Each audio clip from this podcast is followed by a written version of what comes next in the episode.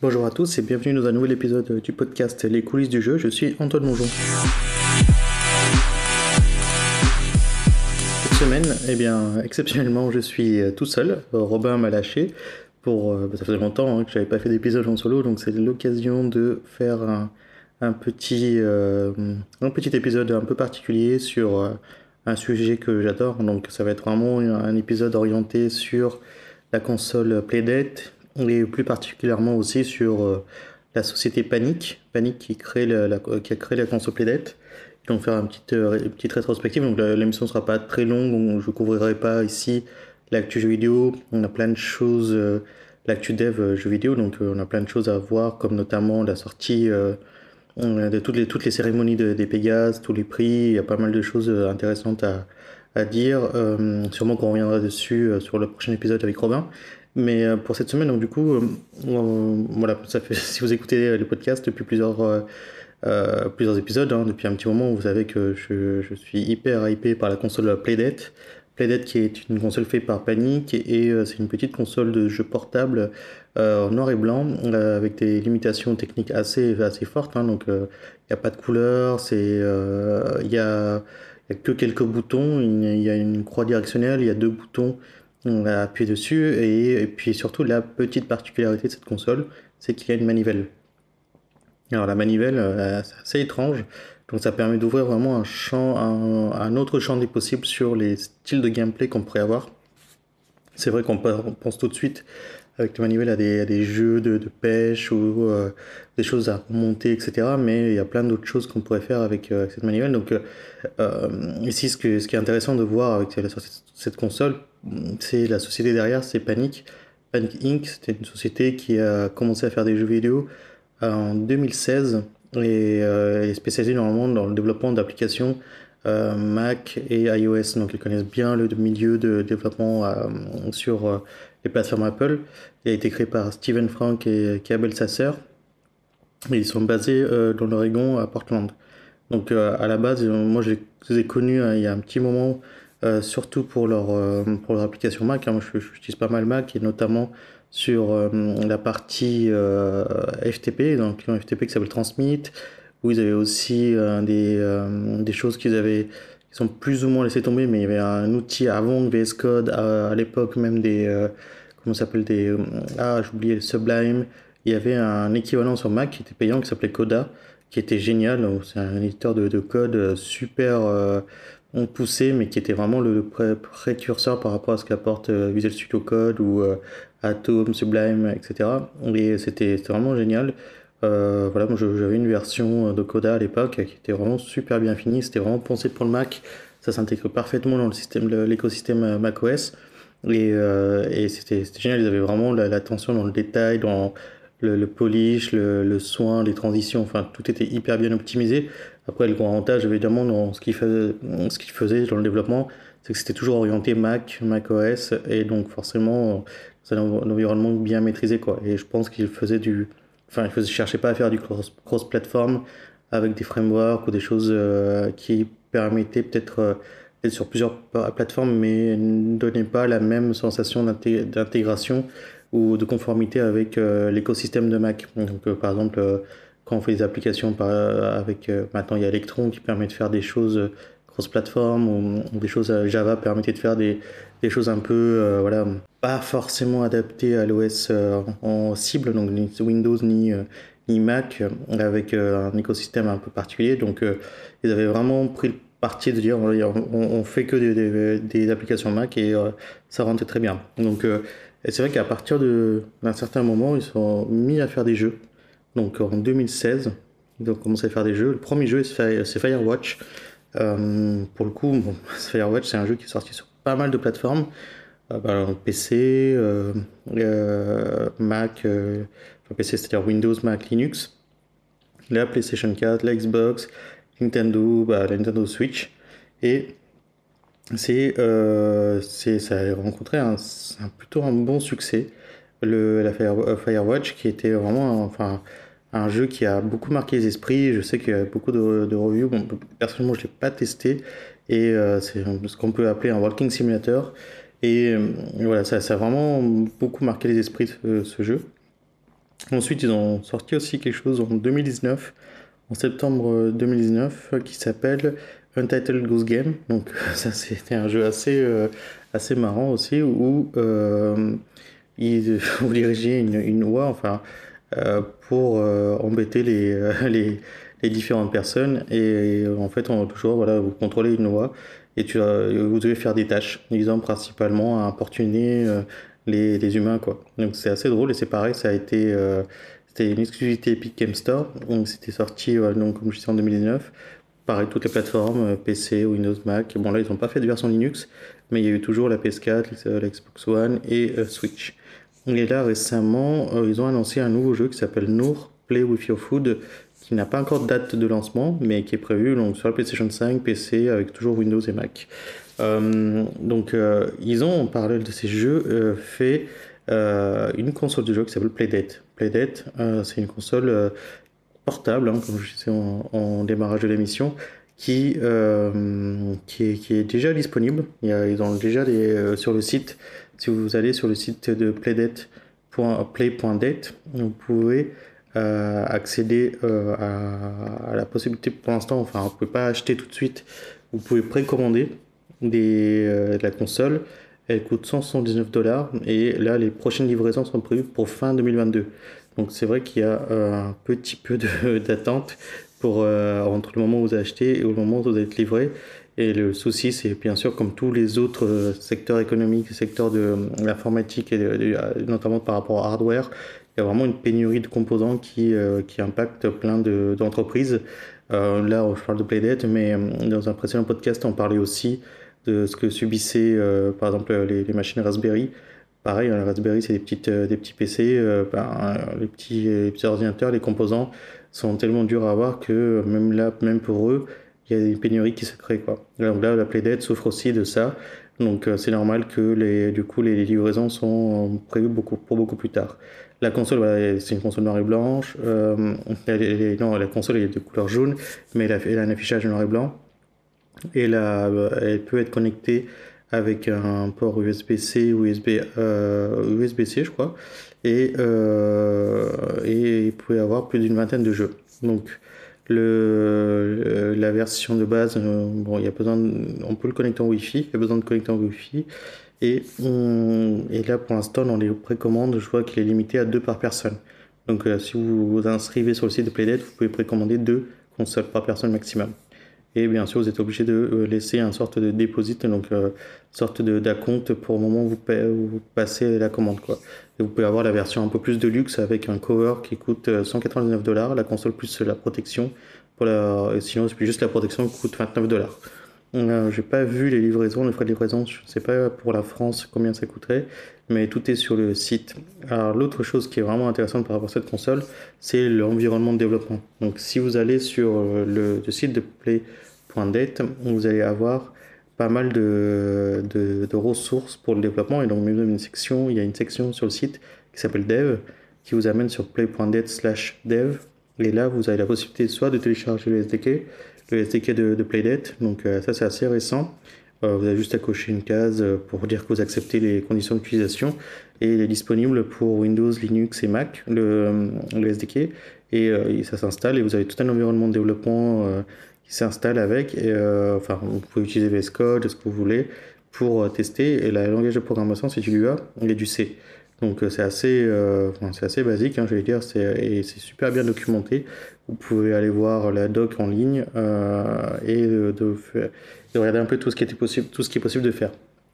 Et ce qui est intéressant aussi, c'est que si vous utilisez l'éditeur texte Nova, le SDK peut être intégré, il y a une forte intégration avec Nova, qui est une, un éditeur de texte qui est en plus le, remplaçant de, Coda.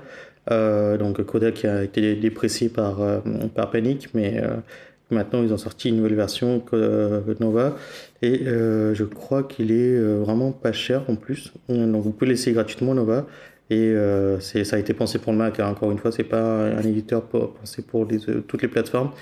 C'est vraiment pensé pour le Mac. Et alors, au niveau du prix, je crois qu'il est vraiment pas cher. Il est à 49 dollars. Euh, euh, et, et, je crois que euh, vous avez un an de mise à jour inclus dedans. Et c'est voilà, si vous êtes un Mac user et que vous voulez un, un, éditeur de texte vraiment pensé pour Mac, ça peut être un, bon IDE. sinon, vous pouvez toujours le télécharger gratuitement pour l'essayer, pour vous faire une idée. Ça ressemble pour moi à, une sorte de mix entre bah, ce que offre VS Code et ce qu'offre euh, aussi Xcode euh, pour les développeurs Mac, donc avec une interface vraiment pensée comme Xcode, avec des raccourcis et, des, des, l'ouverture que peut apporter VS Code. Donc euh, ça comporte bien sûr beaucoup de prise en charge de langage comme Python, Ruby, euh, euh, du HTML, TypeScript, etc., PHP. Donc il y a beaucoup beaucoup de, langage pris en charge. Il y a une interface bah, bien sûr qui peut être claire ou dark, donc ça c'est un peu du, on va dire nice to have. Et, tout, est, tout est clean, tout est hyper propre dans le workflow. Et, c'est vraiment pensé pour le Mac, hein. c'est vraiment de la même lignée que Coda et tous les autres produits de Panic. Et euh, l'avantage, c'est qu'ils ont une bonne intégration avec euh, le SDK de si vous voulez faire du développement Playdead. Et l'autre euh, chose intéressante avec euh, Playdead, c'est que bah oui, vous pouvez installer le SDK ou si vous voulez tester le développement, ils ont lancé quelque chose qui s'appelle Pulp, P-U-L-P, qui permet en fait de pouvoir coder tout un, jeu directement sur le web. Si vous allez sur play.dead/pulp, vous pouvez commencer à faire un jeu tester un jeu sans avoir besoin de la console, sans avoir à installer quoi que ce soit, juste avoir un compte. Par contre, il faut quand même un compte euh, Playdead. Et là, vous pouvez avoir un éditeur de, de, sprite, euh, avoir un, faire vos jeux, un éditeur de, même de musique, de son, euh, faire de la programmation. c'est pas forcément des choses très avancées. Je pense qu'avec le SDK installé sur vos machines, vous pouvez aller beaucoup plus loin sur les types d'interactions. Mais là, déjà, avec euh, ce qui est présent sur euh, play.dead slash pulp, vous pouvez déjà avoir une version, euh, une version de base que vous pouvez prototyper et même tester parce que vous pouvez lancer le jeu directement sur le, sur game. Vous allez, une fois que vous avez créé quelque chose, vous pouvez dire, bah, ok, je vais voir à quoi ça ressemble. Donc vous pouvez très bien faire un, faire un run de, de, de votre proto et voir ce que ça fait. Enfin, vous pouvez cliquer sur Play et ça lance dans un onglet de votre navigateur une simulation d'une playdate avec euh, les différents écrans, les différentes interactions. Vous pouvez appuyer sur les boutons. Vous pouvez voir que voilà, euh, vous faites un bonhomme.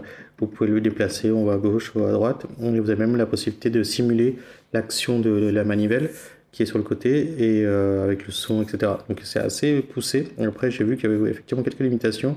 Je n'ai pas forcément noté toutes les limitations qu'il y avait, mais derrière, ce qui est aussi intéressant quand vous faites ce premier proto sur Pulp, c'est de pouvoir télécharger tout votre package vous pouvez exporter votre projet, donc vous n'êtes pas bloqué sur, euh, sur ce qui est proposé sur le web, et euh, vous téléchargez tout le jeu, derrière, vous pouvez le réimporter dans votre SDK en local et pouvoir ajouter peut-être des fonctionnalités un peu plus poussées et tester des choses plus en local si vous voulez aller au-delà de ce que propose Pulp. Mais déjà, pour faire un, pour faire un jeu simple, prototyper un peu, vous vous rendre compte de, ce que vous pouvez faire avec euh, vous pouvez déjà essayer avec l'éditeur en ligne qui s'appelle Pulp. Je recommande, euh, bien, bien sûr, hein, je mettrai comme d'habitude euh, les liens en note de l'émission pour ceux qui veulent aller jeter un oeil. Et euh, vous avez comme ça, en plus, vous n'avez pas besoin d'attendre d'avoir un, un, device Playdead pour faire des tests. Vous pouvez déjà simuler des choses sur le web. Vous pouvez même, dans le SDK, il y a aussi un simulateur qui est intégré, c'est à peu près la même chose. Et ça vous permet de déjà préparer vos jeux et les distribuer. Le seul inconvénient un peu de ce que j'ai vu sur Playdead, pour la distribution notamment, bah, c'est qu'il n'y a pas vraiment de store comme on aurait sur iOS ou Android. Il n'y a pas de Google Play Store ou l'App Store d'iOS. Et donc pour découvrir un titre, vous, devez, vous êtes un peu livré à vous-même. Euh, je n'ai pas trouvé de section sur le, site de Playdead pour dire bah voilà, je propose mon jeu. il n'y a pas de showcase ou de, choses qui pourraient permettre à des développeurs euh, de montrer leur création et d'avoir un endroit où c'est exposé quoi. donc euh, du coup, vous êtes un peu livré à vous-même pour exposer votre, votre jeu. Euh, donc il y, a quelques jeux qui sont mis en avant, mais je pense que c'est plus des deals qui ont été mis en place entre Playdead et les personnes de ben, les développeurs qui sont un peu connus. Mais je veux dire, nous, petits développeurs qui sont un peu, qui sortent un peu nulle part et qui vont sortir un jeu, il n'y a pas vraiment un store officiel. Et du coup, le, souci, c'est, euh, bah, bah, ouais, il faut, euh, faut aller absolument euh, sur le, enfin, il faut absolument avoir son propre site et packager son jeu et le mettre et faire toute la com, le marketing nous-mêmes et que les joueurs bah, qui ont une plaidette découvrent avec un peu de chance notre jeu. Ça, c'est vraiment le point un peu si, on a un nom et qu'on est un peu connu, ce sera pas trop difficile. mais je pense que ça, c'est vraiment un service qui mérite d'arriver euh, peut-être que ben, si c'est pas Playdead euh, ou Panic qui le font, ou qui, font ce genre de site, ce sera peut-être d'autres développeurs hein, qui vont se, prêter au jeu et construire un site qui va recenser tous les jeux Playdead et faciliter la, découverte de jeux Playdead. Ce serait super intéressant, ce serait un projet à lancer, je pense que ça pourrait être fun à faire. Après, ils ont un système de saison. Alors, j'ai pas forcément tout compris.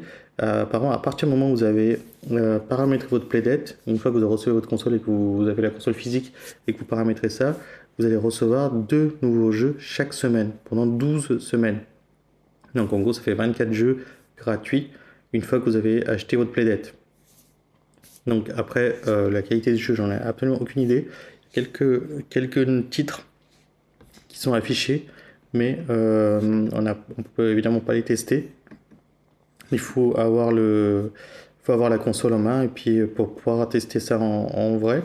Euh, et, et, et, euh, après, il y a aussi d'autres petits accessoires un peu plus fun. Ils vendent aussi un, dock stéréo pour mettre la playdate et avoir un son stéréo euh, et pour voilà pour avec la console.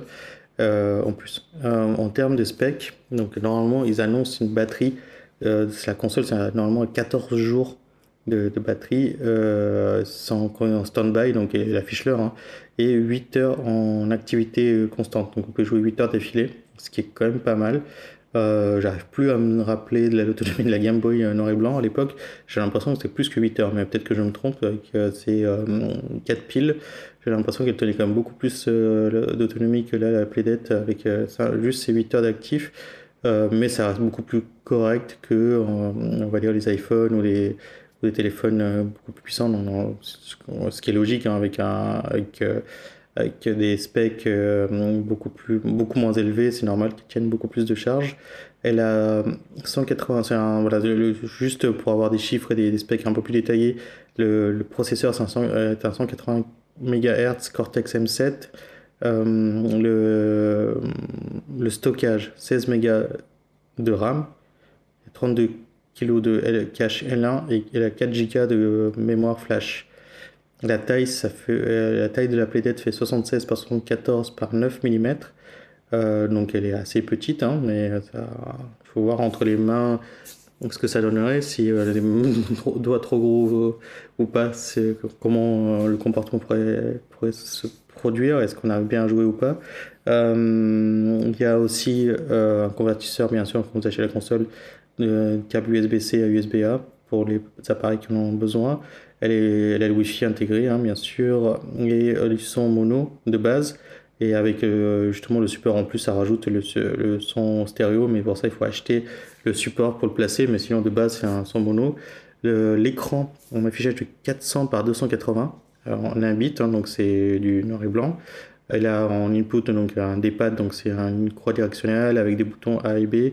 Elle a un, accéléromètre, c'est vrai que je n'en ai pas parlé. En plus de, euh, en plus de la manivelle sur le côté, elle a un accéléromètre de, sur trois axes. Et euh, voilà, c'est à peu près tout au niveau euh, du technique. Et on peut faire plein de jeux hyper fun. Donc, moi j'en parlais autour de moi, justement, j'en parlais avec Robin, j'en parlais avec d'autres personnes dev, et il y, a plein d'idées folles. Et puis moi je suis assez fan, comme j'en parlais dans quelques épisodes de podcast, du jeu euh, Vampire Survivor et de faire un jeu de Vampire Survivor sur Playdead, ce serait trop fun quoi. Avec la manivelle, il y a des, options d'armes, etc. qui pourraient être vraiment fun à faire. Et euh, donc voilà, je vais sûrement essayer de prototyper une version de ce jeu sur Playdead. Et puis euh, ce qui serait, serait aussi sympa, c'est d'avoir un site qui peut recenser toutes les créations des devs Playdead. Donc ce serait intéressant de justement de, collecter un peu qui dev sur cette console et comment et comment ils font pour distribuer leurs jeux. Ce serait intéressant de partager les expériences, je pense, euh, entre développeurs de, de Playdate. Euh, pourquoi moi je suis hyper hypé? C'est simple, parce que j'aime bien justement euh, les limitations. des fois, avoir trop de, possibilités fait qu'on ne fait plus rien. Et dit oui, oui, tu as, un moteur de jeu qui fait tout, qui fait PC, console, avec des, des, specs de malade. Mais au final, ben ouais, tu as tellement de possibilités, tu as tellement de choses à faire que c'est un peu la panique. C'est le syndrome de ben, tu étais en bas de la montagne, tu vois la montagne et tu dis mince, mais comment je vais arriver tout là-haut quoi. Alors que si on voit juste euh, une petite marche à grimper pour arriver au but, bah, on a plus l'impression de pouvoir aboutir à quelque chose de sympa et d'avoir d'achever quelque chose, de vraiment finir quelque chose avec un peu moins d'effort. Et on aura, voilà, on aura quand même atteint son objectif. Alors justement, cette plaidette, de pouvoir offrir quelque chose de vraiment sympa avec un minimum de, de, contraintes, avec un maximum de contraintes, pardon, et de pouvoir être créatif aussi. Les contraintes amènent la créativité. On a des super jeux, là encore, on se rappelle, alors que les consoles. Euh, enfin, je me rappelle des expériences de dingue sur juste. Euh, enfin, mon, meilleure expérience de jeu, c'était Zelda euh, Link's Awakening sur la console Game Boy noir et blanc. Mais j'ai un souvenir de, de, gamin, hein, sûrement que c'est par les yeux d'enfant que je, je, vois ça et je vois toujours. C'est la musique, l'histoire, l'interaction alors que c'était juste une console en noir et blanc et avec une histoire juste de dingue. Et, euh, et même la musique, je, je, finissais exprès le jeu plusieurs fois pour pouvoir écouter la musique, parce qu'à l'époque, il n'y avait pas YouTube, il n'y avait pas d'endroit où pouvoir... Euh, euh, enfin, il n'y avait pas moyen de réécouter la musique quelque part, donc j'étais obligé de finir le jeu à chaque fois pour écouter la musique, et je, je le recommençais je ne sais combien de fois, juste pour entendre la balade du poisson rêve. Donc c'était pourtant c'était un son assez, bah voilà, c'était pas non plus un son de fou, mais euh, c'était c'était juste génial quoi. Et donc euh, recréer un peu cette sensation avec la playdate euh, retrouver cette sensation me paraît euh, faisable hein, avec des plein de projets vraiment sympas qui peuvent être faits de, sur cette console euh, voilà, bah, si vous, vous, pensez que vous allez développer sur la planète, n'hésitez pas à m'envoyer un message ou, euh, ou voilà, on voulait échanger ou si vous avez des, des choses à, apporter. Moi, je suis hyper preneur de, de, conseils aussi. Si vous avez des idées qui peuvent être sympas à développer, euh, on pourrait essayer d'échanger, d'en discuter et puis peut-être euh, créer des, le clan de, des développeurs Playdate France. Ce serait rigolo. Donc, euh, en attendant, bah, je vous souhaite une excellente semaine et on se retrouve dans un prochain épisode du podcast Les coulisses du jeu. Et bien sûr, vous pouvez toujours nous retrouver, ça j'ai oublié, Robin va me tirer les, oreilles, sur Apple Podcasts, Google Podcasts, euh, sur euh, Spotify, partout où il y a des podcasts, et puis YouTube, et également sur Twitter, at coulisses du jeu. Bonne semaine à tous, bye